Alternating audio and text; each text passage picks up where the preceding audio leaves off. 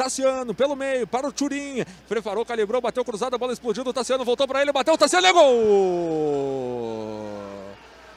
Gol!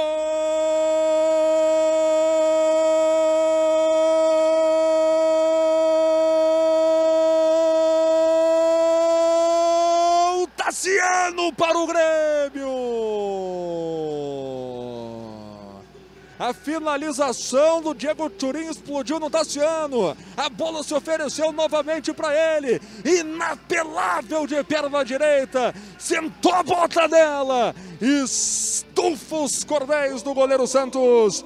Um para o Grêmio, Tassiano, zero para o Atlético Paranaense.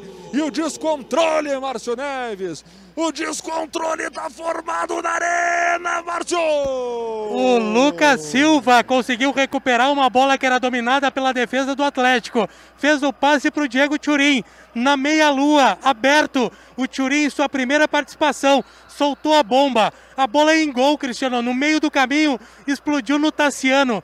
Para a sorte dele, ela ficou nos seus pés.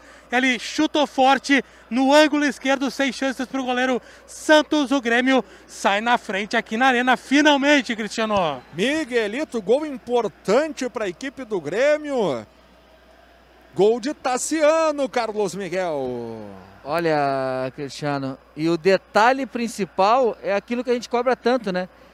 Principalmente contra times que tem essa mania de sair jogando e não dar chutão. É isso aí, mas os méritos todos do Lucas Silva que roubou a bola na saída de bola do Atlético, viu bem o Tassiano, que tabelou com o Churin, né? Como tu falaste, né? A verdade é que queria chutar em gol o Churin, né? Mas no meio do caminho, a bola acabou sobrando pro Tassiano, que realmente meteu aí um chutaço para fazer 1 a 0 pro Grêmio.